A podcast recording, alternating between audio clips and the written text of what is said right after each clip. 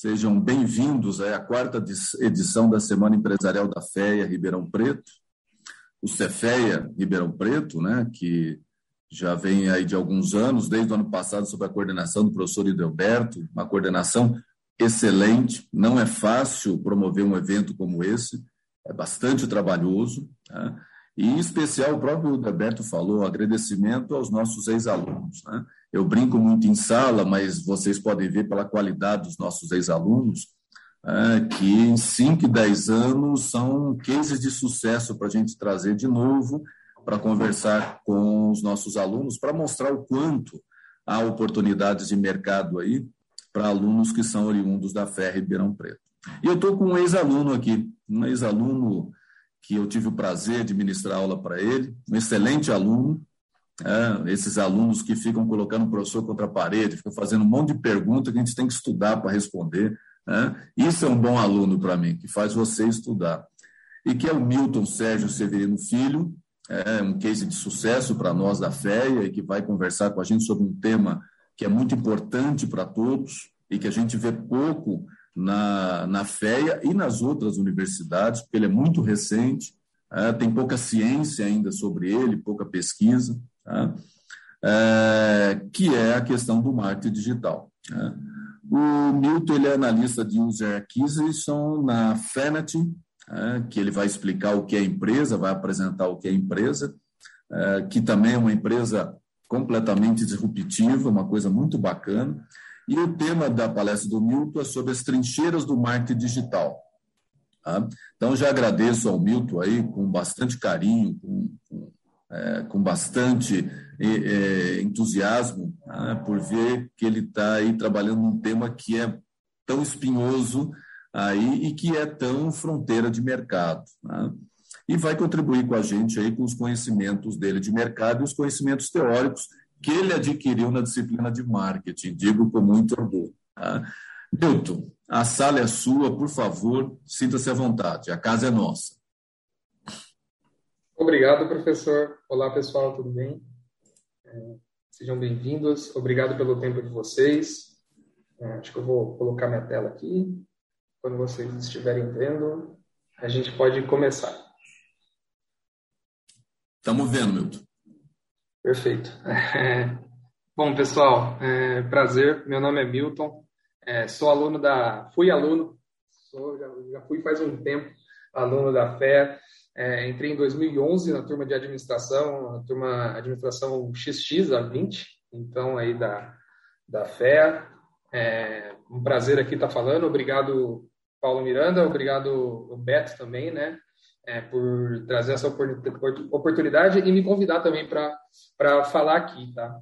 Então, a palestra hoje eu coloquei aqui nas trincheiras do marketing digital, porque eu, de fato, nos últimos seis anos aí, eu vivi nessas trincheiras, tá? Acho que é, sou um peixe pequeno aqui hoje, tá? Muitos CEOs, muitos diretores, muitos fundadores de empresa.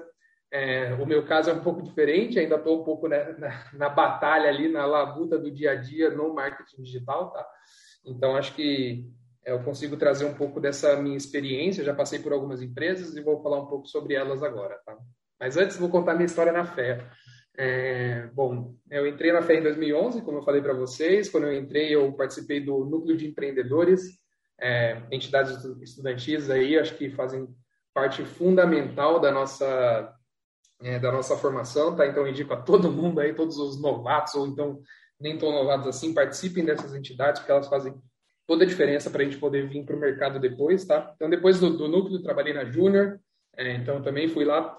Ali acho que começou um pouco minha, minha vontade de trabalhar com marketing é, digital, tá? Eu era da equipe de comunicação, fazia um trabalho um pouco diferente do que, do que eu imaginava que seria uma. Do que, na verdade, eu fazia uma coisa e quando eu cheguei no mercado de marketing digital descobri que era um pouco diferente e, na verdade, eu gostei mais até do, do mercado, tá?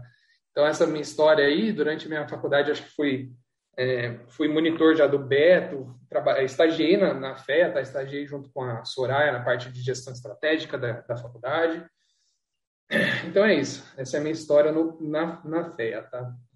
Agora a minha história no, no mercado, que é, é eu comecei estagiando no Zarpo em 2016, É, já no comecinho do ano eu entrei lá como estagiário para trabalhar com marketing digital, tá? Então me mudei vim aqui para São Paulo é, depois de voltar de um de um intercâmbio que eu tinha feito para a Bélgica. É, vim para cá, já não tinha mais nada para fazer na faculdade e, e vim trabalhar com é, vim trabalhar com marketing digital aqui. O Zarpo é uma empresa de um e-commerce de viagens, tá? Então ele já, já tinha algum tempo de mercado naquela época. Ele, ele era uma startup que já tinha startado de fato, né? Então, mas ainda tinha muito aquele clima de startup. É, e foi ali que eu me desenvolvi e aprendi muito. Tá? Acho que eu tive ótimos é, gerentes e diretor, gerente e diretor que me ensinaram muita coisa ali e foi um, um, um passo na minha carreira muito grande para marketing digital. Tá? Então lá eu entrei como estagiário, é, passei para analista, daí júnior, pleno, sênior e virei coordenador da equipe de marketing lá. No, no, daí no meio do ano passado, acho que eu queria mudar um pouco os ares, acabei trocando de empresa, fui para o Colab. Colab é uma empresa de é, gestão pública, tá? Então é bem diferente. Aí é uma, é uma empresa privada, mas que tem um aplicativo para gestão pública. Ele vende serviços para para outras cidades e os cidadãos daquela, cidadãos, cidadãos daquela cidade acabam é, baixando o aplicativo e trabalhando com e, e usando ele para melhorar o convívio na cidade, tá? Então era mais ou menos isso é, que a empresa fazia. Eu trabalhava lá com aquisição de usuários também. Acho que boa parte da minha boa parte da minha carreira toda foi baseada em uma parte do marketing de performance que é trabalhar com aquisição de usuários, tá? Então os, os modelos de negócio de marketing digital, é, alguns deles dependem muito dessa parte de você conseguir é, adquirir usuários para o seu serviço é, e que eles continuem dentro da sua base, acolhidos ali e usufruindo do seu serviço, tá? Depois disso, Passei para Fanati, é o lugar que eu estou hoje aí, eu acho que já vai fazer, vai dar um ano que eu estou lá, no, no começo do ano que vem vai dar um ano, e eu trabalho aqui com aquisição de usuários novamente. No, nesse momento eu trabalho com é, um produto lá que é o Stop. Tá? A Fanati é uma, é uma empresa que faz jogos mobile, então é, o foco dela é a gente, de fato, trazer esses jogos para as lojas de aplicativos e distribuir eles pelo mundo. Tá? Então ela atua em é, mais de 23 países, é uma empresa global, mas que foi fundada aqui no Brasil. Hoje em dia tem uma sede em Miami, eles querem abrir uma sede na Europa também, mas é um foco de, de atuação global mesmo com os jogos, tá? Então é bem interessante aí e, e, bem diferente do que eu trabalhei até então, porque antes eu trabalhei muito com web, né? E daí agora eu passei a trabalhar com aplicativos, que é um pouco diferente também. Vou passar aqui. Tá. Eu queria trazer um momento que foi, é, inclusive na aula do Paulo Miranda, ele não sabe, acho que sobre o que eu vou falar, mas é, acho que na primeira aula que eu tive com ele, ele perguntou para a classe é, se a gente poderia resumir marketing em uma palavra, qual seria essa palavra? Então, daí, nesse dia, acho que eu tive a sorte de, de levantar a mão e acabar respondendo, tá? Daí, eu gostaria de de perguntar para vocês aí o que, que vocês acham que é, né? O, se vocês fossem definir uma palavra, qual seria? É, e daí vou dar um, um, um segundinhos aí para vocês pensarem, tá?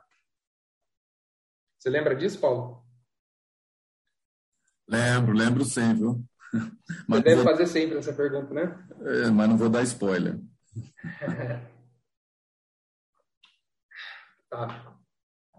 Então, como eu disse, eu tive a, eu tive a sorte de. Peraí que não deu problema. Eu tive a sorte de responder esse dia, tá? Então, e acabei respondendo certo, que é, se eu fosse resumir marketing digital em uma palavra, seria relacionamento. Então, acho que muito do, da mensagem que eu quero passar aqui hoje é de que, apesar do marketing digital muito puxar muito para números, para taxas, indicadores, a gente não pode esquecer que no final das contas a gente está fazendo é, a gestão de um canal de relacionamento, tá? Então, seja esse canal no começo, no meio ou no fim é, desse relacionamento, mas ainda assim é um, um relacionamento. Então, é, é uma coisa que é uma das frases aí que eu levei para minha vida. Obviamente, levei muito mais coisas da faculdade, né? Mas essa frase é, veio bastante comigo, porque teve momentos, e eu posso dizer com total transparência, teve momentos que eu esqueci um pouco disso. É, e depois a, o trabalho vem e bate na nossa bunda. Não, a gente precisa lembrar a todo momento que a gente está fazendo isso para se relacionar com pessoas, tá? Não só números e não só é, porque é muito fácil se perder, tá? Hoje eu trabalho com é, o, o, marketing de aplicativos, né? Então é muito fácil dentro de um dia que você faz 50, 100 mil downloads de aplicativo pelo mundo, é muito fácil você esquecer que cada um daqueles números é uma pessoa, cada uma dessas pessoas foi impactada e entrou numa jornada que é, o nosso trabalho fez parte, tá? Então acho que é importante salientar esse daqui, que apesar da gente falar de muitos números aqui, de falar de muitas coisas racionais, é, tem muita essa pegada ainda, tá? Que, que, que é do relacionamento.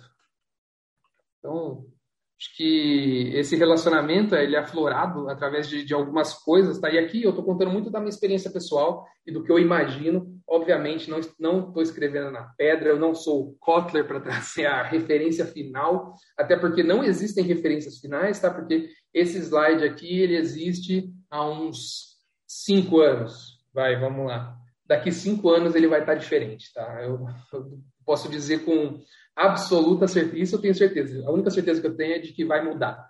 Então, cada, cada ano tem, tem novos tipos de tecnologia, cada ano tem é, novas formas desse, desse relacionamento ser aflorado. Tá? Então, é, as empresas acabam trabalhando mais ou menos é, nesses ramos, que é o branding, né? Então, você posicionar sua marca em frente a, frente a é, ao mercado e como que você quer que você seja visto. Então, é muito diferente de você trabalhar isso quanto você trabalhar, por exemplo, marketing de performance, que eu vou falar mais para frente. Relações públicas, que é assim, é uma coisa que sempre existiu e sempre precisou ter alguém é, sendo a porta, a, o porta-voz e a, e a alguém que traz a visão da empresa para o mundo, mas isso também hoje em dia é, tem, um, tem uma é parte fundamental do que uma empresa que trabalha com marketing no meio digital tem que ter, tá? Marketing de conteúdo é uma coisa, não vou falar que é nova, deve ter aí seus 10, 15 anos. Acho que eu, quando era mais novo, lia muito blog, por exemplo, e, e, e daí, hoje em dia morreu um pouco essa cultura, né?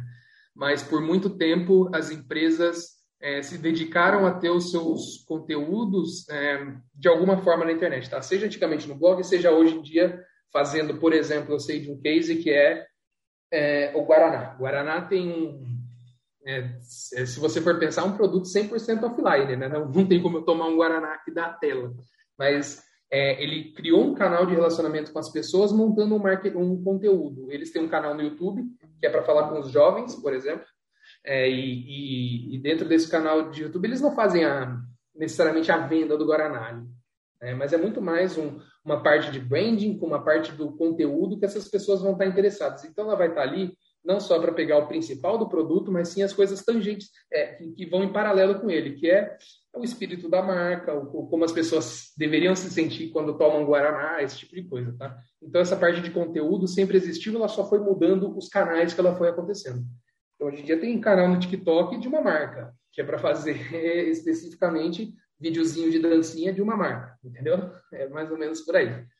Atendimento e comunidade é uma coisa também que eu acho que mudou muito, é, como as pessoas lidam é, com o saque, né? O saque não é só uma coisa reativa, não deveria ser só uma coisa reativa. No, no meu caso, eu trabalho numa empresa de, de jogos e essa parte de comunidade, as pessoas se sentirem parte do produto e, e colaborarem com o produto e trazerem a sua suas experiências pessoais para o produto faz muito parte do que, da estratégia, tá? E deveria estar sendo olhado pelas empresas.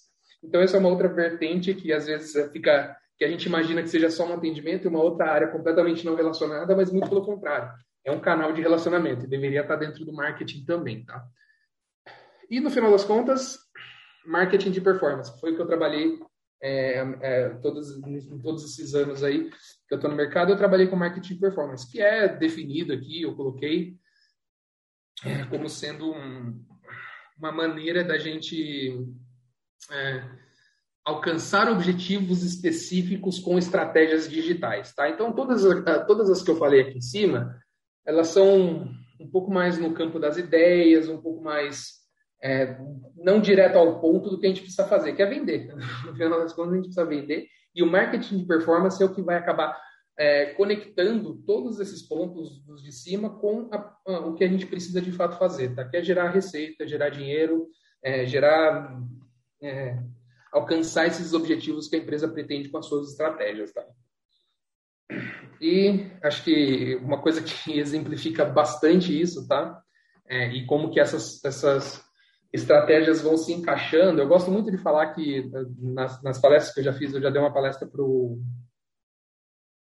é, pro Beto, é, para o Edeberto, né, é, sobre marketing digital. A gente falou bastante sobre é, funil. Tá? Acho que o pensamento de funil é muito importante para o marketing digital, porque a gente sempre vai ter mais pessoas na parte de cima que vão caminhar nesse relacionamento com a sua marca até chegar na parte de baixo, que é de fato uma conversão, uma geração de receita, é, e aquilo está exemplificado em alguns passos, tá? Então, boa parte daquele, daqueles tópicos que eu falei antes vão se encaixando aqui, que é você trazer, você conseguir gerar, né, com as ações, um pouco da consciência sobre a sua marca, você fazer as pessoas descobrirem a sua marca de fato e ter algum tipo de, de contato já com ela, é, a partir de considerar, então, você passar a ser uma opção dentro do. do é, para resolver o problema dela, tal, então para trazer um prazer ou trazer alguma, é, alguma facilidade na vida das pessoas, então elas precisam é, passar por esse momento de consideração. No final, você vai conseguir é, começar a medir um pouco disso, você vai entender que existe uma intenção por trás daqueles comportamentos, até que no final a pessoa compre.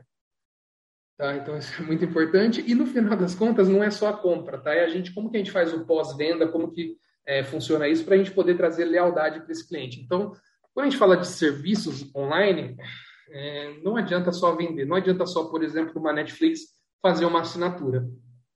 A assinatura tem que durar X meses até você se pagar para lá. Então, por exemplo, é, a Netflix gasta um dinheiro, tá? Para atingir você na televisão, no YouTube, com anúncios, banners, etc. Então ela sabe que ela não vai ter o retorno depois de fazer uma venda de assinatura. Ela sabe que ela vai ter o retorno com você depois de várias assinaturas que você vai ter com ela. Então todo esse dinheiro que ela gastou para te atingir, em algum momento tem que retornar. E eles contam que isso retorne não na primeira venda, mas sim ao longo do tempo. Então isso é muito importante para você traçar estratégias que não são é, muito imediatistas, tá? Então essa visão de funil te ajuda a enxergar que existem existem resultados de médio e longo prazo também no marketing digital, tá? Isso é muito importante. Não é só vender um produto, não é só vender o liquidificador para você no Magazine Luiza. É vender o liquidificador para você no Magazine Luiza e saber que a próxima vez que você for comprar, você vai considerar muito mais o Magazine Luiza para fazer a compra do que é, antes. Entende? Tá. Marketing de performance, então, acho que fazendo uma definição aqui, a gente sempre vai ter objetivos muito claros, tá? A gente vai ter um caminho definido para para as coisas acontecerem, ou pelo menos um caminho esperado com que as coisas aconteçam. Depois eu vou falar um pouco mais sobre isso. É, métricas e dimensões pelas quais a gente vai medir esse resultado. Então, o, acho que uma vantagem do marketing digital frente a outras formas da gente é, criar esse relacionamento com as pessoas é que tudo vira uma métrica, tudo pode ser analisado por uma dimensão, tá? O que, que eu quero dizer com isso? Você consegue, é, e, e, e, essa é uma parte que, se você não tem no marketing digital, você fica muito cego, tá? Mas você consegue mensurar muito bem quantas pessoas você atingiu com aquele anúncio, quantas pessoas você atingiu com aquele vídeo, com aquela imagem, com aquela frase, é, e, e, depois de ver isso, você consegue tentar é, medir esse impacto ao longo daquele funil. Então, putz, quanto que isso contribuiu para fazer o meu cliente andar naquele funil? Aquele meu cliente que começou a considerar essa marca, conheceu essa marca faz um mês, é, é, como que eu vou enxergando ele descendo nesse funil? Né? Então, é nesse momento que é, o marketing digital tem uma grande vantagem, que é a gente sabe quem viu, a, a, a gente não sabe exatamente quem viu, né? mas a gente sabe que o outdoor foi visto diferente de um outdoor de fato. Tá? Então a gente sabe que um banner foi visto, a gente sabe que um vídeo foi visto. Quantas pessoas viram, quantas pessoas clicaram, quantas dessas pessoas que clicaram é, acabaram entrando no site e adicionaram no carrinho de compra, e quantas dessas pessoas que adicionaram no carrinho de compra de fato colocaram a informação do cartão de crédito e compraram. Tá? E quantas vezes elas compraram depois? Opa. Quantas vezes elas compraram depois? e, e como que elas continuaram é, sendo nossas clientes. Então, é, essa é, é, mensuração ela é parte fundamental da, das nossas estratégias. Outra coisa é escalabilidade. Acho que isso é uma palavra. Acho que é, é a ideia de que, dependendo do seu produto, a, você expandir para um outro país, você expandir para dobrar sua operação, não necessariamente significa que você precisa dobrar o tamanho da sua empresa, entende?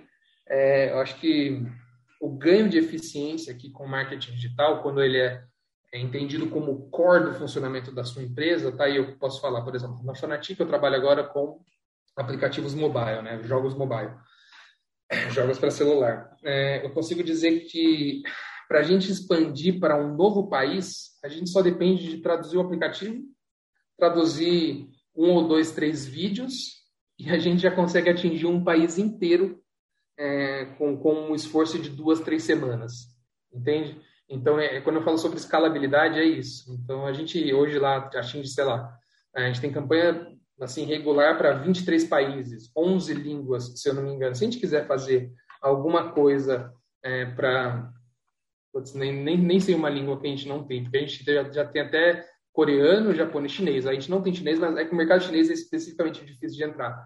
Mas se a gente tiver que entrar no mercado chinês, eu não preciso contratar uma equipe na China, eu não preciso é, ter uma sede na China. É isso que eu quero dizer sobre escalabilidade. Tá? É, quando o seu negócio depende e, e o core dele é com marketing digital, que é o caso de aplicativos, que dependem muito da gente fazer a aquisição desses usuários você pagar espaço publicitário para que as pessoas conheçam seu aplicativo e acabem baixando, é, é muito mais fácil a gente fazer, é, a, gente, a gente ter essa escala. Tá?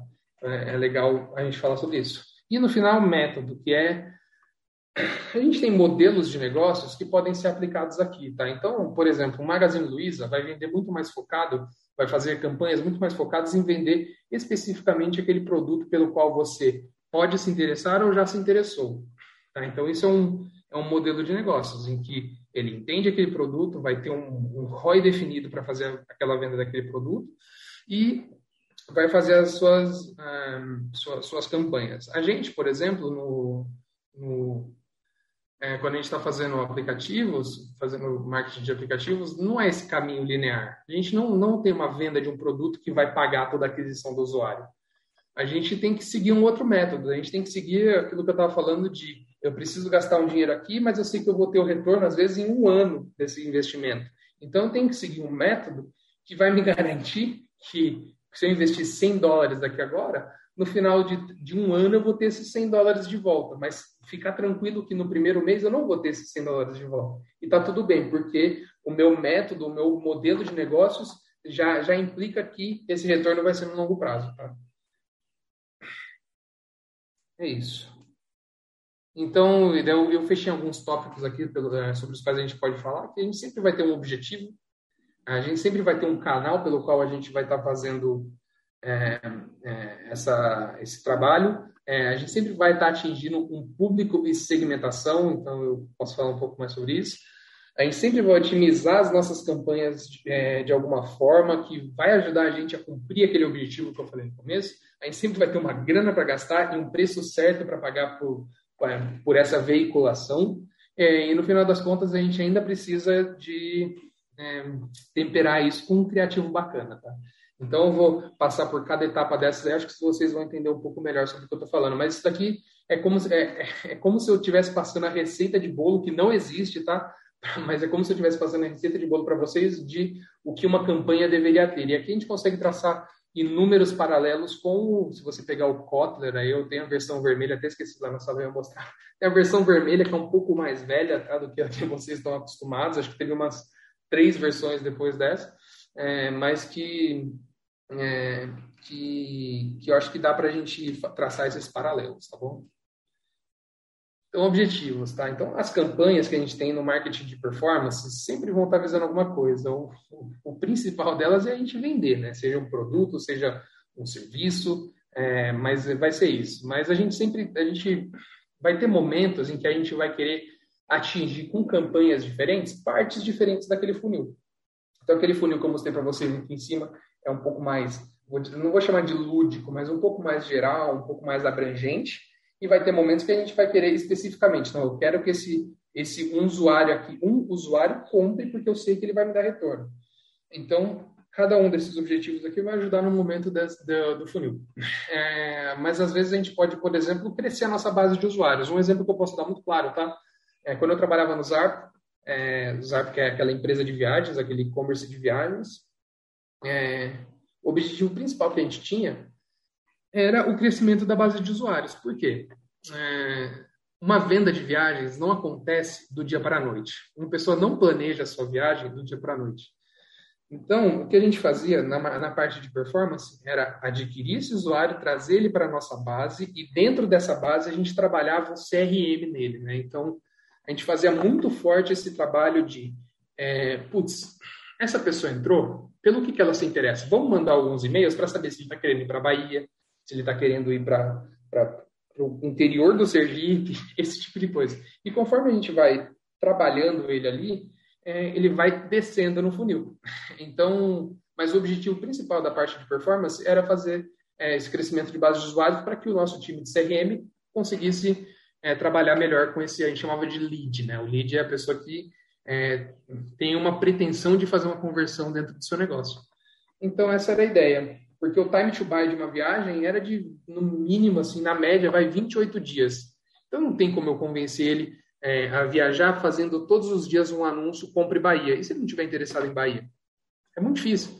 Então, o que a gente faz é, a gente tenta trazer ele de forma mais geral e vai especificando o trabalho dele com outros tipos de mídia. CRM é um deles, tá? Então, lá o principal era ter o e-mail da pessoa e conseguir ir mandando para ele e-mails que vão despertando esse interesse e vão dando mais informações sobre a viagem que ele vai fazer. Que ele quer fazer, potencialmente quer fazer. Né? Aqui o, a gente tem até objetivos que são muito ligados ao mundo real. Então, se você pode ir no Facebook, no Google e falar, eu quero fazer uma campanha que vai convencer as pessoas a irem na minha loja física e depois eu vou conseguir mensurar esse resultado de alguma forma. Então, essas plataformas oferecem esse tipo de serviço, tá? Em que você pode, é, com modelos estatísticos que eles oferecem, compreender o quanto dessas 100 mil pessoas que você atingiu na região norte de São Paulo vieram para Leroy Merlin, é, que fica perto da região norte de São Paulo. Então eles conseguem mensurar isso daí, tá? Então é, acho que não sei se vocês recebem, eu recebo às vezes uma pergunta no Google: você foi em tal loja? Você comprou com cartão de crédito?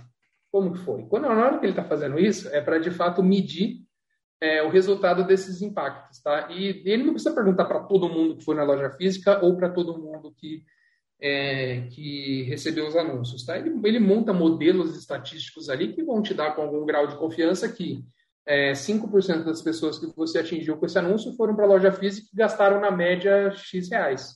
Então isso existe, tá? É, o, o, marketing digital ele não é 100% desconectado é, do mundo real. Pelo contrário, quanto mais a gente consegue conectar esses resultados, melhor. É, e é difícil, tá? Um caminho que a gente está entrando um pouco mais agora e que não é simples, mas eu acho que é um dos é um dos futuros que a gente tem aí que provavelmente vão mudar esses slides daqui a alguns anos, tá? É, acho que é isso. Então, você pode ter o objetivo de reimpactar clientes. Então, é, um, um exemplo, deixa eu ver. O próprio, próprio Zarpa que eu trabalhava, a gente poderia fazer uma campanha para pessoas que viajaram no ano passado. Compraram com o Zarpa e viajaram no ano passado. Você pode querer reimpactar esses, esses clientes esse ano, porque, pô, já passou um tempo desde a última viagem dele, acho que ele pode estar querendo viajar de novo. Eu preciso convencer que quando ele for viajar de novo, tem que ser comigo. Tá? Então, esse é um dos objetivos que a gente pode trazer. É, reconhecimento de marca, a gente tem aqui, né? Eu falei que era um, o branding era um, um outro tipo de marketing, né? Que a gente poderia fazer, diferente de performance, mas aqui a gente tem um objetivo que é de você fazer as pessoas é, e conseguir medir isso daqui também, tá? Acho que isso aqui é muito legal, aquilo lá que eu falei sobre medir, tá? É você mostrar 10 anúncios no YouTube sobre a sua marca, e eu não sei se vocês usam muito o YouTube, eu sou viciado em assistir coisas no YouTube. E depois de você assistir vários vídeos, vários anúncios daquela marca, de repente chega uma pergunta e falou: Você já ouviu falar dessa marca aqui? Ou se você fosse comprar macarrão, qual dessas marcas você escolheria? Ele te dá umas opções ali. Aquele momento é ele montando aquele modelo estatístico de atribuição de resultado para saber, putz, para aquele usuário eu mostrei cinco anúncios do macarrão, sei lá, macarrão ovo, o nome do macarrão é ovo, ou macarrão azul. É, ele, se você esconder macarrão azul, quer dizer que aqueles anúncios que eles fizeram te impactando vão te. É, é, te, te convenceram de que aquela marca existe, te convenceram de que aquela é uma marca boa de macarrão. Então, e ele consegue, com modelos estatísticos, atribuir isso para a base toda que ele entregou, tá? Então, é isso que é, é, isso que é legal, não é só... É, parou de ser uma panfletagem, tá? Parou de ser uma, uma pessoa panfletando na esquina é, que você não consegue medir esse resultado, tá? E no final das contas também tem o Geralites, que eu falei para vocês, que é você trazer uma pessoa para o seu negócio que está propensa a fazer a conversão do seu negócio, mas que não necessariamente é, vai fazer naquele momento. Mas você precisa atingir ele de diversas formas, em momentos diferentes, mas que é, em algum momento ele vai gerar a conversão final para você, que na maioria das, dos casos é uma venda, né? E uma coisa legal que o meu atual, o atual diretor chegou, o atual diretor da Fanatina, né, o nosso CMO, ele falou que a intenção da gente ali não é fazer o usuário instalar um aplicativo. É a gente mudar o hábito dele. Então, a gente quer que a pessoa que instala, por exemplo, o Stop, que é o jogo que a gente tem, né? O Stop, a gente quer que ela tenha o hábito de, no, no dia a dia, jogar com os amigos dela. É muito diferente dela só instalar o aplicativo, é muito diferente dela só jogar o jogo. A gente quer que aquilo faça parte do dia a dia dele, a gente quer que aquilo cumpra uma parcela da diversão que ele quer ter no dia a dia dele. Então, mudar hábitos é uma coisa um pouco abrangente aqui, mas, putz, a partir do momento que você consegue achar os triggers, né, achar os gatilhos para que isso aconteça, a gente começa a ter sucesso na nossa estratégia, tá? Canais. Acho que essa parte aqui, tá? Eu coloquei um monte de marca aqui, mas assim, isso aqui é uma janelinha dentro de um universo que a gente tem, tá? Acho que tem muito mais coisa que rola aqui. Eu, eu vou dar alguns exemplos só, mas eu gostaria que vocês soubessem que a gente está falando sobre muito mais coisa. Quando eu estou falando disso aqui, eu estou falando sobre muito mais coisa, tá? Aqui a gente tem canais conhecidos como Google, Facebook. Eu, eu sei que YouTube faz parte do Google, tá? Mas é só para falar que são canais distintos que ele vai conseguir atingir você. Então, tem o YouTube, tem o Twitter, LinkedIn, Instagram, TikTok, é uma coisa que está estourada nesse momento. A gente está fazendo, tentando emplacar campanhas de TikTok, tá? É, mas ainda é um, um serviço muito focado em branding. Então, ah, ele está numa maturidade de produto ali um pouco, é, um pouco não, bem mais imaturo do que um Google ou o Facebook que oferecem soluções aí é, diferentes para diferentes momentos do, do funil, tá? Tem um Pinterest, que é uma coisa muito nichada. Tem o Snapchat, que eu não sei, acho que uma galera que estava vendo aqui deve conhecer o Snapchat, deve ter usado, mas hoje em dia nunca é, nunca mais usou aqui no Brasil. Nos Estados Unidos ele é febre, tá? Nos Estados Unidos ele é mais usado que Instagram. É, ele é mais usado que, puta, que Facebook, ele deve ser usado há muito mais tempo, tá? Então, mas é um canal que a gente aqui, apesar de não conhecer mais no Brasil, eu estou tendo que aprender um pouco mais sobre ele porque eu vou fazer anúncios nos Estados Unidos para os jogos. Então, eu preciso aprender mais sobre ele porque o público do Stop, que é um público jovem, a gente está falando sobre pessoas de, na média, 25 anos ou menos, está no Snapchat. Então, eu preciso aprender sobre ele, tá? Então, a gente tem aqui, por exemplo, Google Play, a gente tem a, a loja da Apple, a gente tem soluções de de, de anúncios para aplicativos na loja da Apple. Eu coloquei aqui alguns exemplos, tipo HubSpot, RD Station, que são é, coisas que se você trabalhar em empresas um pouco, é, vai de médio, de tamanho médio aí, pequeno médio, você vai lidar com essas plataformas, que é para envio de e-mail, é para você alimentar sua base de leads, etc. Então são essas pequenas plataformas aí que, que tem algum espaço no mercado para mais pequenas e médias empresas, tá? Empresas grandes têm soluções próprias, às vezes, de CRM, soluções próprias de base para envio de e-mail. Então, é um pouco diferente. Mas isso é um, um pequeno. É uma janelinha dentro das possibilidades. Tá? Aqui eu não coloquei, por exemplo, é, coisas que são bem mais complexas, que são é, compra de, de mídia programática. E daí começa a ser muito mais complexo. Tá? que é você reservar um inventário com. Então, existem empresas que compram inventários em sites, compram inventários em aplicativos e depois vendem esses inventários, elas, então elas funcionam como é, um atravessador aí da publicidade. Então, e, e putz, para você fazer essa compra, você precisa se conectar no servidor, colocar uma oferta. É, é muito complexo, tá? Então, tem universo de possibilidades aqui e que daí mais para frente eu vou falar para vocês que aqui a gente não está falando mais de um mercado é, tradicional publicitário. Tá? Aqui a gente está falando sobre um mercado que demanda um perfil analítico muito forte, ele demanda que exista um conhecimento técnico muito além daquele de fazer, tá? E, e eu vou dar algumas ressalvas aí, mas de fazer é, é, apenas uma arte bonita. Tá? Não, não, não, é sobre isso, tá? Eu acho que a arte bonita é uma parte do processo, tá? Mas esse imaginário que a gente tem sobre é, fazer é, marketing digital, ele não é, já faz um bom tempo, você fazer um post legal no Facebook, tá? Não é você fazer um post legal no Instagram.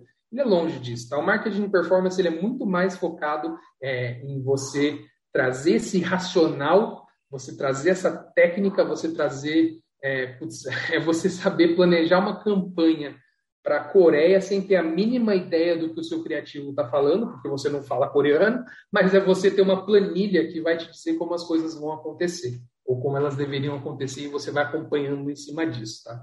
Então, é, eu acho que essa é a diferença do que a gente tem do, do imaginário do mercado publicitário, tá? É, vai ter agência que é focada, assim, em fazer, putz, é, conseguir tocar o coração do cliente, apertar e fazer um carinho no coração do cliente. Vai ter isso, tá? Só que quando a gente está falando sobre grandes escalas, a gente está falando sobre performance de fato, a gente tem muito mais requisitos técnicos que a gente precisa colocar, tá? Então o vídeo às vezes vai precisar ser de 18 segundos, porque nos testes que a gente fez, 18 segundos é o melhor. Independente do que é o criativo, do que o publicitário imagina que deveria passar a mensagem em 30 segundos, não é assim, tá? Porque, porque o algoritmo do Facebook não liga para o que a pessoa que está fazendo o vídeo está é, tá pensando. Ele liga para o comportamento das pessoas depois de ver o vídeo. Então, se um vídeo de 18 segundos é muito melhor que o de 30 segundos, ele vai entregar o de 18 segundos. Não importa quanto tempo você gastou fazendo um vídeo de 30 segundos. Acho que essa é a mensagem que eu gostaria de passar. Tá? Tirar do imaginário que é só um post bonito, é só um post legal, é só uma chamada, né, um, um slogan bacana, tá? O marketing digital não é sobre o slogan bacana. O slogan bacana, ele é parte do marketing digital, mas ele não, de longe ele é o principal, tá? Exatamente por conta disso, plataformas e algoritmos, tá? Então a gente falou sobre os canais aí e a maturidade. Antes, a gente tinha muitos inputs do nosso lado, tá, para fazer as coisas acontecerem, e poucos outputs das plataformas para a gente poder fazer análise sobre aqueles resultados. Isso eu estou falando, sei lá, 10 anos atrás, o marketing digital era desse jeito, era muitos inputs, poucos outputs. Hoje em dia, a gente dá muito menos input para as plataformas e a gente tem um sem número aí de outputs e análises possíveis, tá? Então, o que isso quer dizer? Significa que, às vezes, para o Facebook, eu não quero falar para ele, entrega esse anúncio, depois que ele viu esse anúncio, eu quero que você mostre esse, e depois, no final das contas, eu quero que você mostre esse aqui, que vai falar compre. Então, você mostra lá, é, vai, uma sequência aí. Uma pessoa usando um celular, você falando, nossa, é muito legal ter um celular. A segunda é, é, nossa, essas são as features do celular, essas são as características do produto. E no final é compre o produto. Quem vai decidir a sequência de anúncios que a pessoa vai ver não é a gente. A gente não vai dar esse input. É o Facebook. É o Facebook que vai saber o horário que vai entregar para você. É o Facebook que vai entender se ele vai te impactar primeiro na, no Instagram e depois te impactar no Facebook. Ou então te impactar você no Facebook, no Instagram e saber que depois, no final das contas, você vai entrar no Facebook para fazer aquela compra. É ele que vai decidir tudo isso. A gente dá muito poucos inputs para as coisas acontecerem. A gente depende muito mais do que as plataformas e os algoritmos é, entendem sobre os usuários que estão ali dentro, tá bom? Então, acho que é um pouco da ideia aí de que às vezes a gente perde um pouco o controle das coisas, porque essas plataformas têm uma inteligência, né? Tem um, é o famoso termo aí que agora que é o machine learning muito grande em relação ao, ao comportamento dos usuários. Aí a gente tem que fazer menos assunções sobre as coisas e testar mais com hipóteses um pouco mais, né, diria, vagas, assim, tá? A gente não vai testar hipóteses extremamente específicas porque a gente não tem como montar essas hipóteses de forma clara, tá bom?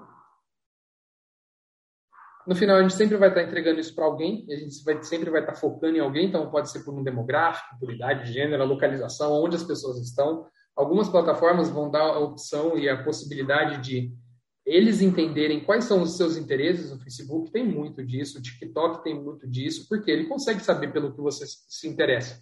E não só porque você curtiu a página de é, culinária italiana, mas sim porque você parou cinco segundos a mais num vídeo de culinária italiana do que você parou de culinária francesa. Então, é esse o nível de informação que ele tem sobre a gente, tá? Então, tem, obviamente, tem muitas discussões aí sobre é, privacidade, enfim, acho que isso nem cabe aqui a gente falar hoje, porque essas discussões de fato existem, tá? Mas eu vou ter que dar uma acelerada, porque acho que a gente não vai ter tempo, pessoal. Mas o, o que essas plataformas é, eles conseguem começar a compreender conforme também o seu comportamento. Então, ele sabe que você, de noite, é, checa o Instagram por 25 minutos, normalmente. Vai meia hora aí na média, o Milton vê o Instagram lá de noite. Então ele sabe que se for para mostrar um anúncio que é valioso para você e valioso para o anunciante, ele vai escolher mostrar esse horário, ao invés de mostrar para você num, numa olhadinha que você dá no Instagram no meio do dia. Tá? Então o, o, é, é esse nível de inteligência que a gente está falando aqui, não só sobre o que você se interessa, mas também sobre o que você, é, como você se comporta na plataforma, tá? Então o Google sabe quando, isso, é, isso eu achava muito louco o Google sabe a diferença entre quando você está ideando né, a sua, a sua viagem, você sabe que você vai fazer a sua viagem, você está vendo aí quais destinos você, você quer viajar, você gostaria de viajar, você gostaria de conhecer, ele sabe entre esse momento e de fato o momento que você está procurando para comprar uma passagem. E ele vai fazer mídias diferentes para cada um desses momentos. Essa é, é, é sobre isso que a gente está lidando nessas plataformas, tá? Daí a otimização. Então, a gente sempre vai ter em algum momento que escolher. Eu vou montar essa campanha no Google, no TikTok. Eu quero focar que as pessoas ou visualizem mais os meus vídeos, ou eu alcance o máximo de número de pessoas possível, porque eu sou o Guaraná Antártica e eu não vou vender uma latinha de Guaraná online. Mas eu quero que eu alcance o máximo de pessoas possível, pelo preço mais barato possível, porque eu sei que uma parcela dessas pessoas, terminando de sair de casa, vai comprar um Guaraná. Ou então, porque se eu não fizer isso, a Coca-Cola vai estar fazendo e, daqui uns 10 meses, né, daqui meio ano, um ano, as pessoas vão estar comprando mais Coca-Cola do que Guaraná, porque na cabeça delas está aparecendo mais Coca-Cola lá na televisão, entendeu? Então é esse tipo de posicionamento que a gente tem. Então a gente pode focar também em interações, então a gente vai ter marcas que, por algum motivo, vão querer que tenha mais curtida na página dela, vai querer que tenha mais curtida no seu. É, na sua, na sua postagem, esse tipo de coisa. Daí você começar a ir um pouco mais para performance de fato, que é, puta, eu quero pessoas que cliquem nesse link e entrem nessa minha página. Mas, putz, eu não quero só que ele clique nesse link, eu quero que ele clique nesse link. Depois de entrar no link, eu quero que você, plataforma, entregue para mais pessoas que estão propensas a se cadastrar também. Além de entrar na plataforma, eu quero que você se cadastre. Você fala, meu, mas eu não quero só a pessoa que se cadastre, eu quero que ela se cadastre. Depois de ter clicado, depois de ter se cadastrado, eu quero que ela entre e veja uma oferta. Ou então que ela entre e instale o meu aplicativo. Ou então quero que ela é, Facebook, eu gostaria que você entregasse para uma pessoa de 25 anos que tem interesse em culinária e que entre no meu site, dê pelo menos uma olhada em alguma foto de um produto e, no mínimo, é, vai checar o, o, o, preço do frete. Tá? Então, tem como você montar esse, todo esse contexto para o Facebook que ele vai entender e vai falar, putz, essa uma pessoa que eu entreguei é desse perfil. Eu vou começar a entregar para mais pessoas que são desse perfil também, porque eu sei que, no geral, se eu entregar para 100 mil pessoas que são mais parecidas com essas pessoas que estão convertendo, eu vou aumentar o número de pessoas que está é, colocando o frete lá e, e, e, e, no final acabam fazendo a compra, por exemplo. Tá? Então, é você entender dentro do seu funil onde que você vai ter um balanço entre é, o número de pessoas que você vai atingir e o quanto aquela conversão que você quer focar, aquela ação naquele seu funil, vai no final das contas levar para venda, tá? Então, por exemplo, uma que é muito clássica é a adição no carrinho de compras. Nem todo mundo que adiciona no carrinho de compras vai fazer a compra de fato, mas todo mundo que comprou em algum momento teve que adicionar no carrinho de compras. Então, por que, que você vai otimizar para só pessoas que clicaram e entraram na nossa página se você tem a possibilidade de otimizar para perfis de pessoas que vão entrar na sua página e vão adicionar no carrinho de compras. Entende? Essa é a diferença, esse é o nível de detalhamento que a gente consegue chegar, tá? Às vezes, e é muito louco isso, É, um, um, jeito que a gente tem de otimizar dentro da Fanati, é, e assim, como que a gente monetiza os nossos aplicativos? Né? A gente vende moedinha lá dentro, a gente vende é, é puzzles diferentes para as pessoas jogarem, a possibilidade de elas jogarem sem ver anúncio, mas a principal forma da gente monetizar é eu quero que é, depois da pessoa instalar, ela precisa assistir anúncios dentro dos nossos jogos. Acho que todo mundo que jogou algum jogo aí no celular já jogou um pouquinho e teve que ver um anúncio depois. A empresa daquele jogo que está mostrando o anúncio, né? Aquele jogo que você está jogando e que mostra o anúncio ali dentro, ela ganha um, um, uma parcela de, de, de, grana daquele anunciante, tá? Então a gente na Fanati, o que, que a gente faz? A gente pode otimizar é, conversões que sejam, por exemplo, a pessoa é, assistir 500 anúncios. Então, as plataformas vão procurar perfis de pessoas que assistem 500 anúncios, entende? Então, não é só ele instalar, não é só ele jogar, ele precisa jogar o suficiente para, no mínimo, no tempo de vida dele, ter assistido 500 anúncios. Porque ele sabe que com 500 anúncios a gente vai ter retorno com esse usuário, tá? Então, é esse tipo de complexidade que a gente começa a, a adicionar e que é, vai deixando as estratégias mais robustas, tá? Então, cada vez mais essas estratégias vão ficando mais robustas e, e a gente precisa ir trabalhando mais em cima delas. Tá, daí, orçamento e preço, eles vão definir o volume de, de, de, de ações que você vai ter, então, o volume de coisas que você vai é, conseguir imprimir para as pessoas e ter um, é, e ter um, um, um, volume de coisas acontecendo com a sua marca e vai depender muito da maturidade do seu produto ou serviço. Então, é, o preço que às vezes o, a Amazon Prime estava disposta a pagar por um usuário quando ela chegou no Brasil pode ter sido muito menor do que ela está disposta a pagar hoje. Por quê? Porque é, em algum porque lá no começo era novidade, era, era muito mais fácil fazer aquisição, as pessoas se convidavam para entrar no Amazon Prime. Hoje em dia, gente, é, eles já pegaram a nata do público, né? Todo mundo que tinha uma pretensão de se converter é, chegou, é, chegou é, e já se converteu. Então agora eles precisam pagar mais caro para converter, converter as novas pessoas, tá? Então isso vai depender muito da maturidade, da exposição do risco que a sua empresa quer ter. Então se eu quero ter o retorno daqui um ano, vai ser diferente do eu querer ter um retorno daqui seis meses. Então vai definir muito o preço aí, tá? E a expectativa de ganho também em cima disso. Daí, criativo é a, a, parte que vai trazer a conexão entre o público e o produto. Tá? Então, vai definir o, é, o, o, quanto uh, o seu produto oferece de solução é, para as pessoas, o quanto que ele oferece de facilidade para as pessoas. Eu preciso contar isso no criativo. Eu, ele precisa ser um criativo atraente, porque além daquele anúncio que a pessoa está vendo, ela está vendo mais 50 anúncios no, no, dia dela. Então, ela precisa ser impactada de alguma forma positiva e que seja diferente e que, putz, aí sim, nesse momento vai fazer um carinho no coração dela e vai trazer ela para sua marca, tá? Acho que honestidade é outra coisa, acho que uma coisa que a gente vê muito nos jogos é anúncios que do jogo que não tem nada a ver com aquele jogo, tá? Então eles fazem um anúncio que é legal, super envolvente, vai, vai fazer um monte de gente instalar, só que todo mundo que instala vai falar, mas putz, o anúncio era outra coisa. Então eu não vou jogar esse jogo. Então ele pode trazer uma, uma infinidade de instalações daquele jogo, mas não vai trazer nenhum resultado de fato. Tá? E por último, acho que nessa parte de criativo eu coloquei aqui três vezes: testar, testar e testar. Acho que é o, a, a outra coisa que a possibilidade que o marketing digital proporciona é que é, o outdoor ele é colocado lá uma vez. Para ele ser trocado, tem um custo absurdo para você fazer um teste de qual outdoor é melhor, ou de qual panfleto é melhor. Essa, essa é o que eu ou qual propaganda de televisão é melhor. Eles têm que fazer um, é, um estudo de mercado antes, tem que fazer um grupo focal, tem que ver qual daquelas propagandas é melhor, etc., antes de colocar para rodar. No marketing digital, é muito mais fácil você fazer 20 versões, não, não perguntar para ninguém, jogar para o público, as cinco que se deram melhor você pega e faz 20 variações daquelas cinco, depois você pega as cinco melhores de novo e em três, quatro gerações você tem um, um criativo que vai atingir muito melhor as pessoas do que é, se você tivesse feito essa, essa parte de teste no momento que você está criando, entende? Então, acho que essa é a, é grande diferença. A escalabilidade está aqui também, tá?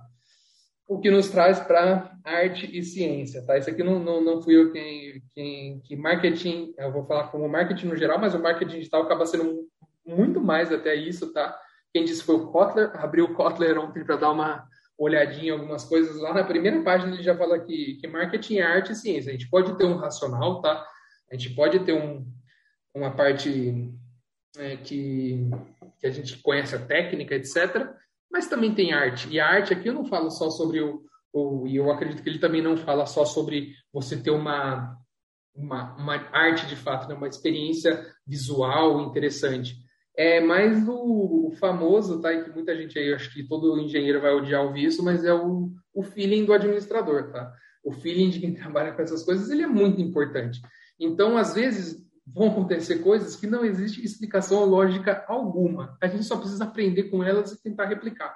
Tá? Então, é essa parte da, da arte que eu quero dizer aqui é de que existe esse feeling e ele está aí para a gente usar, tá bom? Então, acho que eu tenho algumas coisas aqui para finalizar, acho que a gente não vai passar muito do tempo, que é o que o tamanho do produto, é, maturidade da empresa, eles vão acabar ditando as estratégias que ela vai conseguir usar, tá? Então, a padaria do, do seu Alfredo não vai ter a mesma capacidade de escalabilidade que um site de viagens que vai atingir o brasileiro como um todo, né? Porque o site de viagens consegue vender é, viagem daqui de São Paulo para alguém que mora lá no interior do Alagoas. É, é sobre isso, tá? Que, que eu quero dizer. Mas que existem sim estratégias que o seu Alfredo da padaria pode fazer. Então, coisa simples como muito mais eficiente do que ele fazer um post no Instagram é ele começar a abrir um canal de comunicação com os clientes pelo WhatsApp. E hoje, por exemplo, na pandemia acho que mostrou muito isso, né? essa é, velocidade que as pessoas precisavam se adaptar ao digital, porque simplesmente as pessoas não estavam entrando mais nas lojas, porque não podiam entrar mais nas lojas. Então, é, teve que ter uma aceleração e acho que aconteceu muito sobre isso, tá? É, aconteceu muito, muito disso nesses tempos. Mas o, o, o interessante é entender que, para mim, na minha visão, ele abriu um canal no WhatsApp para conversar com os clientes dele. Não é só um atendimento, não é só uma coisa. Para mim, isso aqui é marketing digital puro, tá? É ele saber que é, de todo mundo que vem falar com ele, 90% das pessoas acabam comprando alguma coisa. Então, por que, que ele precisa falar para os outros 10% para ele comprar também? Então, tem estratégias que podem ser aplicadas aqui para você medir o resultado das coisas que você está fazendo. Você, putz, às vezes eu consigo simplesmente oferecendo uma Coca-Cola a mais no, no pedido dele, eu consigo aumentar o meu ticket médio e aumentar meu faturamento. Isso para mim é marketing digital. Isso é você é, entender o resultado das suas ações, tá? independente do tamanho do seu negócio. É, como eu disse, empresas 100% digitais têm uma escalabilidade muito maior. Eu já dei o exemplo da Fanati aí, em que a gente consegue fazer anúncios para a Turquia do dia para a noite, a gente consegue começar a atingir um país inteiro e a escalabilidade é isso, sem necessariamente você mover a sua operação para lá, ou então você contratar um, uma equipe inteira da Turquia para poder fazer isso acontecer, tá? E, é, por fim, estratégia de marketing digital não se constrói somente na equipe de marketing. Tá? Então, acho que para todo mundo que está se formando aí, é interessante entender que isso faz parte também do perfil é, do profissional que tem que ter aqui. Tá? Aqui ele não é só o cara que vai fazer um, não é só uma pessoa, perdão, que vai fazer um, é, um título legal.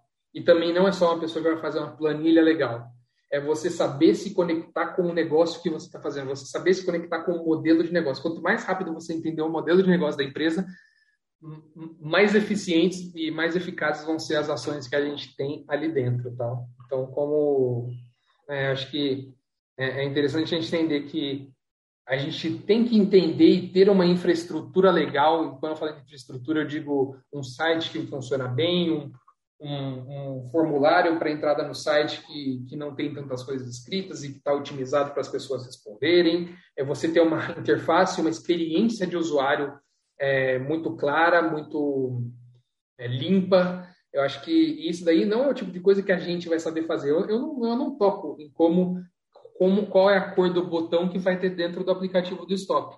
Mas o que eu posso fazer é putz, vamos fazer um teste AB e vamos testar um lado com o, o, botão azul, outro lado com o botão vermelho e ver qual dos dois vai melhor? Esse é o tipo de coisa que vai partir de mim. Tá? Esse é o tipo de coisa que, putz, eu estou adquirindo pessoas do Brasil e elas gostam muito mais do botão verde do que do botão vermelho. Vamos deixar ou só para os usuários do Brasil, vamos testar em outros países se a cor do botão vai fazer diferença? Então faz parte do meu trampo. O time de atendimento de comunidade vai dar é, insumos para a gente entender mais sobre o público. Isso vai me dizer para eu passar para o time do, de criação, é, que tipo de mensagem precisa ser passada no, no criativo que a gente deveria testar. Porque talvez a conversão melhore 10% se a gente falar que é para jogar com seus amigos do que você falar é, é, você vai ficar mais inteligente se você jogar meu jogo. Entende? É sobre isso. É, e, e, daí, acho que o principal aqui está o BI, Business Intelligence, né? Não sei se todos estão familiarizados, mas é você ter uma estrutura de dados eficiente dentro do seu negócio para tomada de decisão. Então, não necessariamente a gente vai estar preocupado em fazer essa estrutura do jeito mais legal possível. Vai ter um time de BI para fazer para você. Só que se, quanto mais você entender dessa parte, melhor você consegue extrair informação daqueles dados que o time está trazendo para você, tá? Então é muito importante que a gente tenha essa conexão não só com o modelo de negócios, mas com, por exemplo, cada uma dessas áreas aqui, tá? E daí o mercado digital é, principalmente performance, ele precisa de profissionais focados em habilidades analíticas, tá? Uma coisa que a gente, assim, a gente tentava contratar pessoas e, e se tem gente de publicidade aqui, é, não é pessoal, tá? Mas a gente tentava contratar pessoas de publicidade, mas que na formação delas, elas não tinham as habilidades analíticas que o marketing digital, principalmente de performance, demandam, tá? Então, acho que existem outras áreas que funcionam maravilhosamente bem. Se você está falando de brand, se você está falando de conteúdo, vai funcionar muito bem. Mas para performance, acho que boa parte do meu dia é nariz na planilha, tá? Acho que eu passo 60% do meu dia em alguma planilha. É, seja de, de, Google Sheets, seja de, de, alguma coisa do BI, mas é isso. Então, acho que essa formação é muito importante, tá? Quando eu digo aqui, é realmente você saber fazer um Excel legal, você fazer um Google Sheets, que é a mesma coisa do Excel, né? Bacana. E futuramente, é o tipo de coisa que eu quero trabalhar, é você saber trabalhar um, um, um SQL, você tra saber trabalhar com Python, vai te abrir muitas possibilidades. Né? Python, para quem não sabe, é uma linguagem de programação. Vai te abrir muitas possibilidades que, hoje em dia, ainda nem estão no escopo de um analista de performance. Mas que, se você tiver isso, vai ser um diferencial muito grande para o tipo de serviço que você consegue trazer. E daqui cinco anos vai ter um cargo que nem existe hoje em dia. Tá? Acho que todo mundo fala, fala isso, né? Que daqui 10 anos vão ter cargos que a gente nem sabe o nome hoje em dia. Eu fiquei sabendo que existe uma área, quando eu estava procurando trabalho, dessa última vez que eu troquei de emprego, é, que existe o Martech, que é essa parte de marketing com tecnologia. Há dois anos atrás não existia esse termo, eu nunca tinha ouvido falar desse termo. E hoje em dia, para mim, é muito importante. Você, é, é, quanto mais você conseguir avançar nisso, mais atualizado perante o mercado você vai estar. Tá bom? E desculpa a correria no final, acho que estava matando tempo aí, mas obrigado pelo tempo de vocês.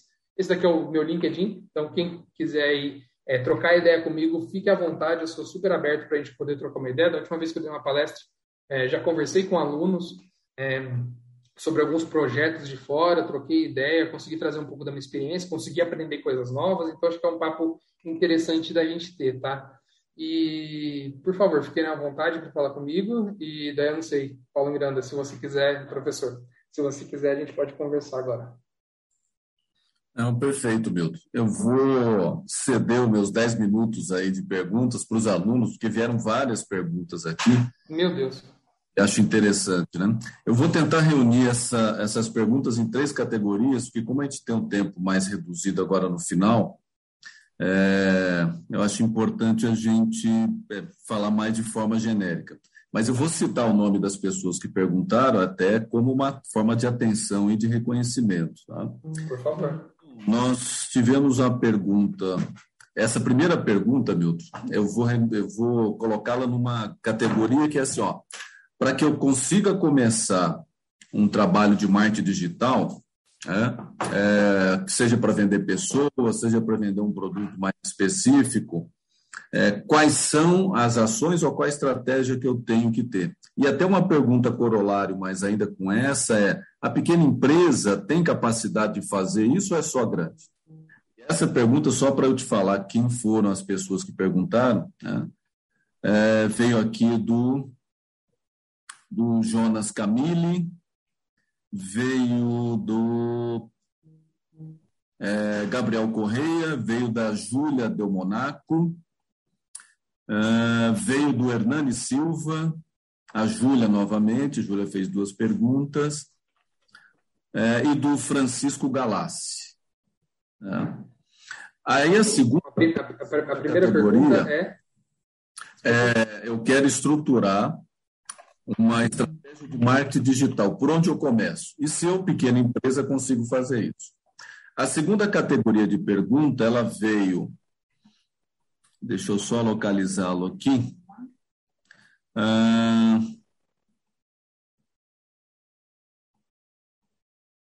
ela veio do Pedro Grilli e veio também do Francisco Galassi. Eles perguntam sobre as tendências do marketing que você enxerga, é, qual é a tua é, percepção sobre as tendências do marketing. E a terceira categoria, aí no final, veio e, e veio aí da própria fé, do seu diretor, que é o André Costa, que ele pergunta assim, o que, Milton, Milton, o que você poderia sugerir para a FEARP, né, pensando na estrutura curricular, é, nos professores, né, considerando a sua experiência no mercado? Então, são essas três grandes perguntas aí que eu acho que eu consigo responder todas as demais, Milton. Não, perfeito. Acho que eu vou começar pela. É, eu anotei aqui, tá? Porque senão eu não conseguiria lembrar das três. Mas vamos lá, estruturar uma, uma. Por onde que eu começaria, tá? Eu acho que o principal, e que. Putz, eu tenho um amigo meu que faz, faz um marketing digital aí para pequenas empresas lá em Pirassununga. Eu sou de Pirassununga, aí do interior de São Paulo. E ele, e ele faz página do Facebook, ele faz Instagram, esse tipo de coisa, tá? O, o que eu sempre falo para ele é tentar entender o como que o seu produto e a venda dele, ou enfim, se conecta com ações do marketing digital. Porque, por exemplo, para mim não adianta nada ele fazer uma página do Instagram e, e, e, ele não saber quando um cliente ligar que ele ficou sabendo que veio do Instagram, sabe? Pra, putz, acho que isso é o, é o principal. Então, acho que a primeira coisa, antes de montar qualquer estratégia, é entender essa conexão entre o produto e como que você consegue fazer ações é, na, na, vida real ali no, no, no, com o marketing digital que vão trazer as pessoas para para esse produto, tá? E daí, agora falando sobre o roteiro mais básico aí, tá? Se você, acho que assim, eu falei que o post lá, né, o orgânico, ele não é o, o que vai trazer resultado para grandes empresas. Assim, se você pegar o Guaraná tem lá, sei lá, 2 milhões de seguidores no Facebook. Deve ter muito mais, né? 10 milhões. Quantas pessoas interagem organicamente com o post deles? É muito pouco, tá? É muito pouco. Um, porque é, é, a competição por, por espaço das pessoas é, é, pela atenção das pessoas é muito grande, então ao mesmo tempo que tem o Guaraná, vai ter a loja de carro fazendo um anúncio e as duas coisas vão aparecer no Facebook. O, e, e, o Facebook em si, ele já corta as asinhas, tá? De quem tem algum alcance orgânico ali, ele vai lá e corta as asinhas, porque se você quiser atingir essas pessoas, você vai ter que pagar para mim. Deu até polêmica, porque antigamente tinha um, um, um objetivo que era de você conseguir seguidores para sua página. Isso lá no começo do Facebook. Então você conseguia pagar para você mostrar anúncios e tinha um foco de trazer seguidores para sua página. Hoje em dia, todo esse dinheiro que as, que as empresas gastaram com isso foi para o lixo, porque não adianta, não adianta nada essas pessoas terem ter seguidores, tá? Então, isso é para uma realidade de grande empresa.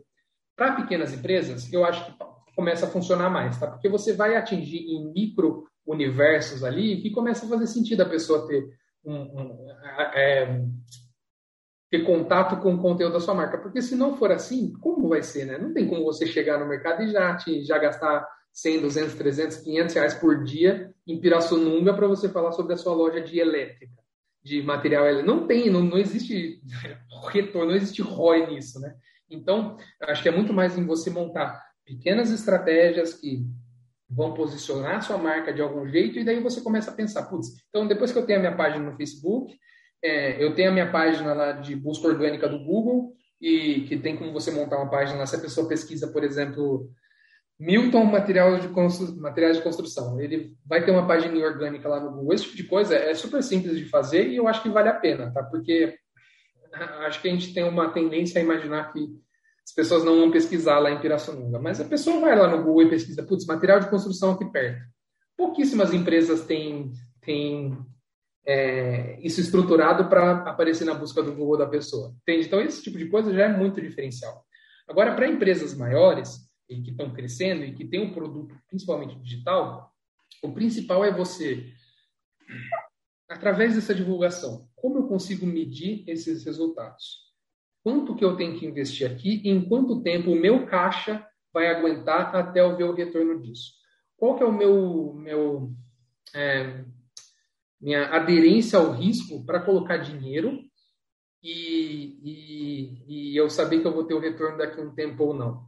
Então, acho que a, o principal é você se fazer essas perguntas e falar, putz, então beleza, eu sei que daqui eu, eu, eu aguento gastar mil reais por dia durante um mês e daí eu, e, e, tudo bem se eu perder metade desse dinheiro, porque o meu ganho não vai estar só na, na, na, performance ali, mas vai ter ganho de marca, vai ter outras coisas, né? Então, acho que essas perguntas são muito importantes. E depois que você tem isso, você tem que criar é, estratégias que vão te ajudar a mensurar isso, tá? Então, Google e Facebook, para mim, é são os principais para você começar a fazer alguma coisa.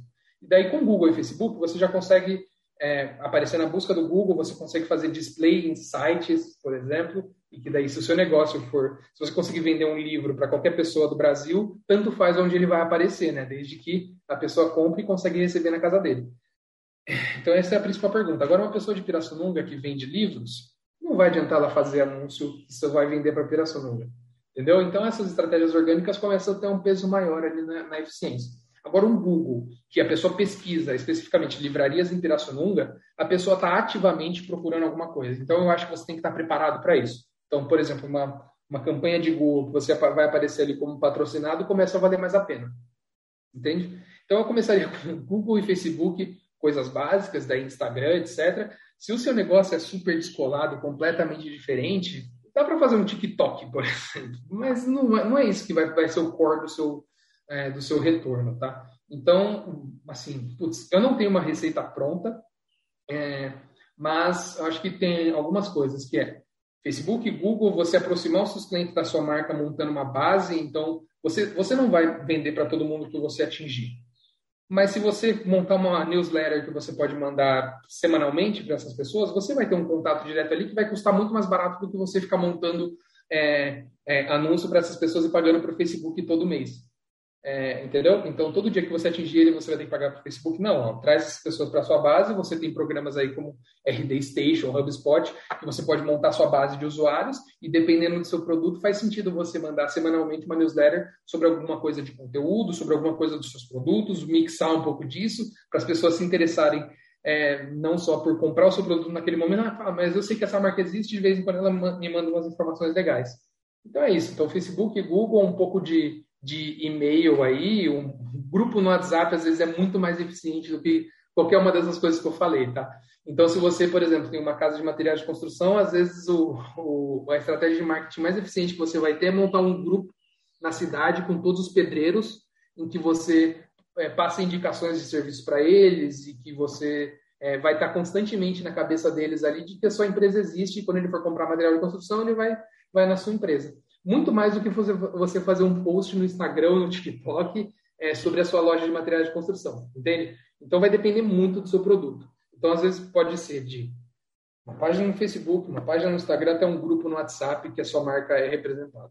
Tá? Eu, eu, desculpa se eu não consegui responder, é, tem, um, tem um nome para isso que um cara usou esses dias, é, de forma cartesiana a sua resposta, tá? Porque aqui pouco do meu dia cartesiano, tá? Eu, eu, respondo muito, e acho que a administração também é muito sobre isso, é não sei e depende. Tá? Eu respondo muito isso. E daí acho que daqui uma semana, se você trouxer para mim uma dúvida e, putz, como que esse negócio funciona e trazendo detalhes, dá para a gente começar a pensar sobre alguma coisa. Tá bom? Pouco cartesiano, eu gostei dessa definição aí, tá? a próxima pergunta é tendências aí. Cara, daqui 10 anos eu não faço a menor ideia do que vai acontecer, tá? Porque, por exemplo, a gente pega um Mark Zuckerberg lá, ele está extremamente empenhado em montar um, um, uma plataforma de é, realidade virtual que chama lá, é, eu nem lembro agora como é que chama, mas ele está, por exemplo, pensando nisso, tá? Eu não duvido que daqui é o 10 metaverso. anos... Metaverso, exatamente. É, eu, eu não duvido que daqui 10 anos a maior parte do mercado publicitário pode estar dentro disso daí, sabe? Vai depender muito do comportamento das pessoas. Para o mais recente, é, quando a gente está falando de, de mercado físico, aí vai, vamos falar de varejo, assim, por exemplo. As plataformas de Facebook e Google já, já estão extremamente consolidadas no mercado, tá? Então, eles vão trazer soluções, eu acho que cada vez mais soluções de é, contato com o mundo físico, eu acho que isso vai acontecer, tá? É, que hoje em dia tem alguma coisa, mas ainda não está 100% claro.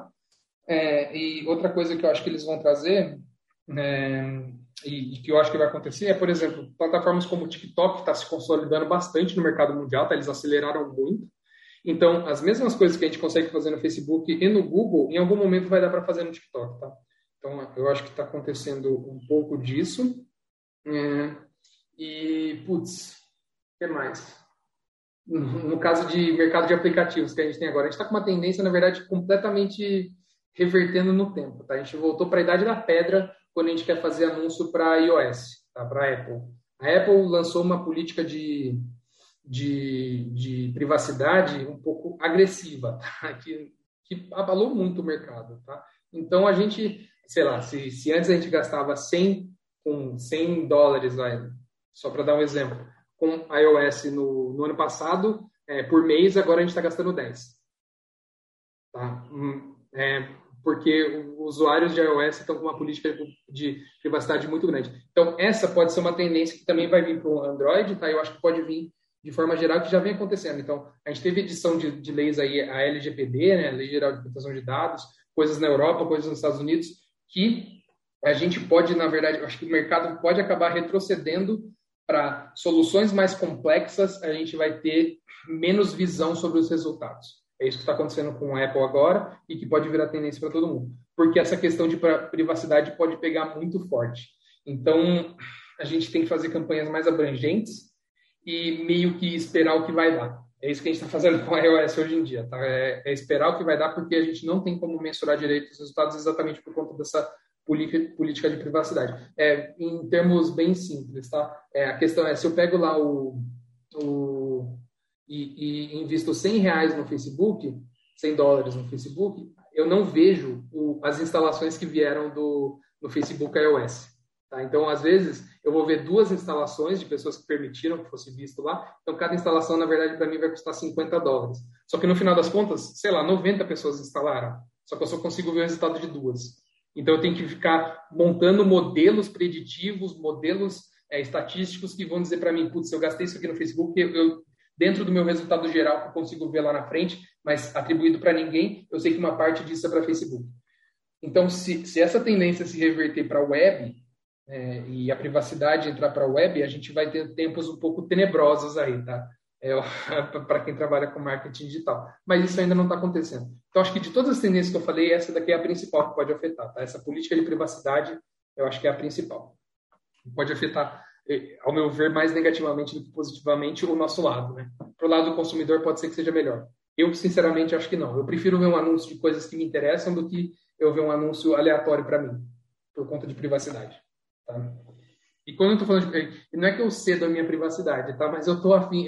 Para mim, tudo bem eu estar numa caixinha do Facebook que fala que eu me interesso por, sei lá, é, videogame. Para mim, tudo bem eu estar nisso daí, sabe? É, para mim não é tudo bem se o Facebook está me ouvindo nesse momento sem eu saber, obviamente.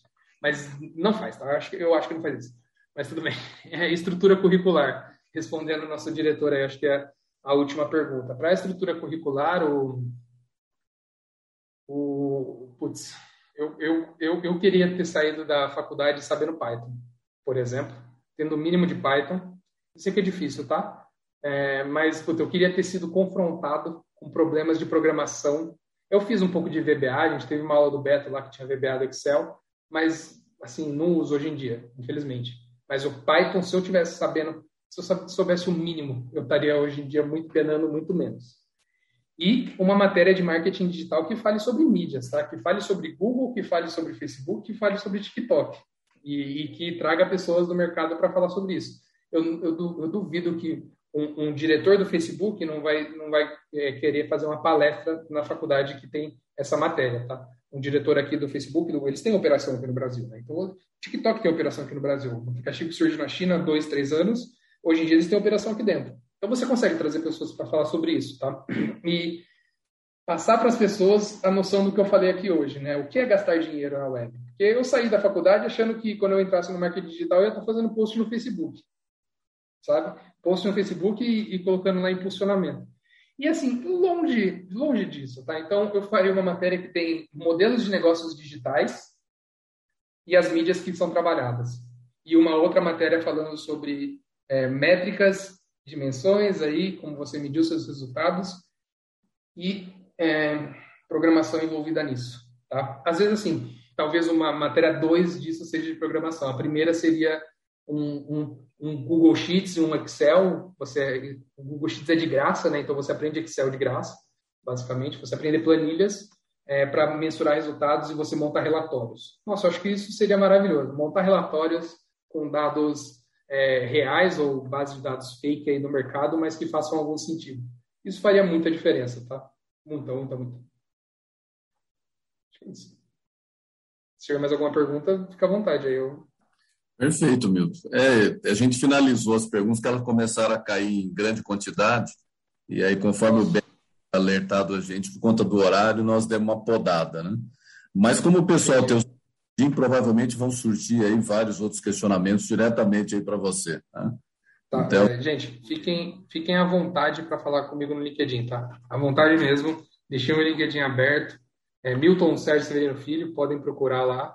É, eu tô mais do que, estarei mais do que feliz de conversar com vocês. A gente pode montar um grupo no WhatsApp, qualquer coisa assim, e a gente conversa sobre isso. Estou tá? 100% aberto.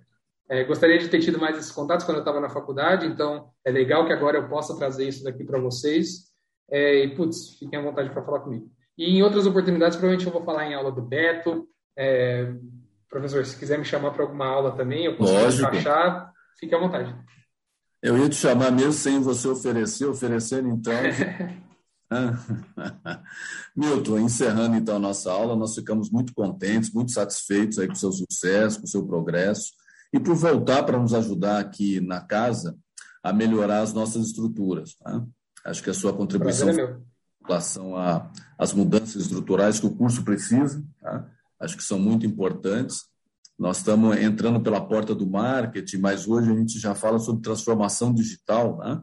É, a gente fala nas Martechs, nas Fintechs, nas Logitechs, né? quer dizer, e as nossas escolas, não é apenas a FEA, as nossas escolas ainda estão em, é, trabalhando no tradicional. E, é, e isso nós temos que modificar rapidamente.